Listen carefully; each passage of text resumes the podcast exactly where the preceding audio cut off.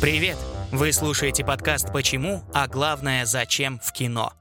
Подкаст, который познакомит вас с азами кинопроизводства. И сегодня мы поговорим о том, почему, а главное «Зачем?» в кино нужен продюсер. Продюсер в кинематографе – доверенное лицо кинокомпании, осуществляющее идейно-художественный и организационно-финансовый контроль над постановкой фильма – он также принимает активное участие в подборе актеров, технического персонала. Функции продюсера могут выполнять также режиссеры, актеры и сценаристы. Основная задача продюсера – обеспечить съемочной группе условия для съемок фильма – создать ей условия для успешной реализации творческой задачи. Система продюсеров зародилась в конце 1910-х годов в Голливуде и стала естественным шагом к введению персональной ответственности за комплекс творческих, организационных и финансовых вопросов, без решения которых невозможны производство и прокат игрового кинофильма. Облик довоенного американского кино продюсеры определяли в гораздо большей степени, чем режиссеры – Хрестоматийным примером продюсера в классическом Голливуде был Ирвинг Тальберг. Сразу после его смерти Американская киноакадемия учредила награду его имени, которая вручается лучшим кинопродюсерам – Итак, продюсер находит или ему предлагают идею нового фильма. Он ее разрабатывает, продумывает, сколько денег потребуется на ее воплощение, находит источники финансирования, приглашает сценариста, режиссера, актеров, обеспечивает рекламу и продвижение фильма в кинопрокате. Что касается отношений с режиссером, они могут строиться по-разному. Если речь идет об авторском кино, на первом плане находится режиссер – Ему или сценаристу принадлежит идея, он сам продумывает концепцию фильма, а продюсер лишь помогает ему этот фильм снять. Особого пояснения требует пункт с источниками финансирования. Специалисты отмечают, что суть работы кинопродюсера зависит от модели, по которой он работает. Существуют две модели кинематографа – коммерческая и бюджетная.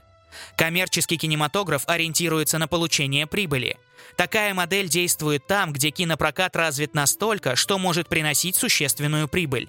Лидером среди таких стран является США – Бюджетная модель ориентируется на поддержку кинопроектов из бюджета. По бюджетному принципу в значительной мере живет российский кинематограф. Существует колоссальная разница между кинопродюсером в кинематографе, живущим по законам коммерции, и кинематографе, пользующимся поддержкой из бюджета.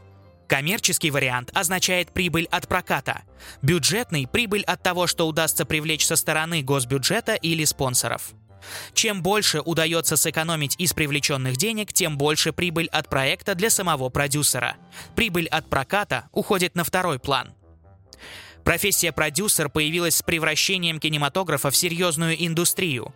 Тогда же наметилось и противостояние между продюсерским цехом и режиссерским. Продюсер рассматривает каждый фильм как коммерческий проект, и он заранее видит, каким примерно фильм должен получиться. Видение режиссера может оказаться совершенно иным. Знаменитый пример продюсер Дэвид Селзник и его фильм «Унесенные ветром». Этот фильм по одноименному роману примечателен не только тем, что стал одним из первых цветных фильмов.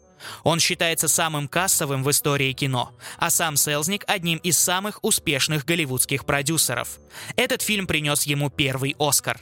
Ради такого успеха в процессе работы над фильмом Селзник сменил четырех режиссеров.